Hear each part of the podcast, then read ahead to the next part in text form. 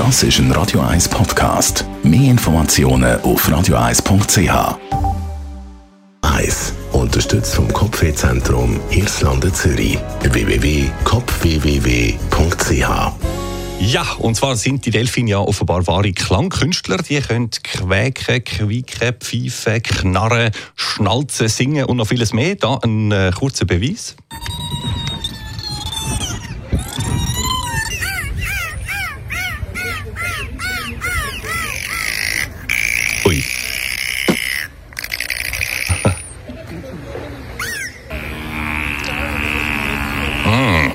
Ja gut, der letzte Ton der ist jetzt fast ein bisschen grenzwertig, aber egal. Und dann ist es so, ähm, ich habe das gar nicht gewusst, dass jeder Delfin sich als Jungtier eine sogenannte Signature Whistle zuleiht. Also ein ganz eigener individueller Ruf, wo kein anderer Delfin aus der ganzen Welt sonst der gleiche hat, so quasi der eigene Name.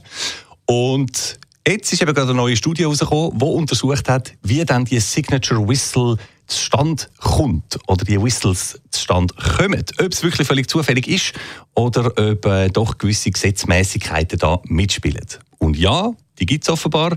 Die Gesetzmäßigkeiten, so heisst es da, dass zum Beispiel ein Delfin, der in der Nähe von einem Haufen Seegras aufwächst, tendenziell höher und kürzer piepst als die anderen. Oder dass ein Delfin aus einer kleinen Gruppe mehr die Tonhöhe wechselt innerhalb von seinem Ruf als einer aus einer grossen Gruppe. Und so weiter und so fort. Jawohl, jetzt wissen wir es.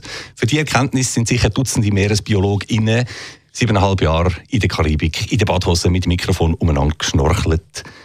Ja, ein schöner Job.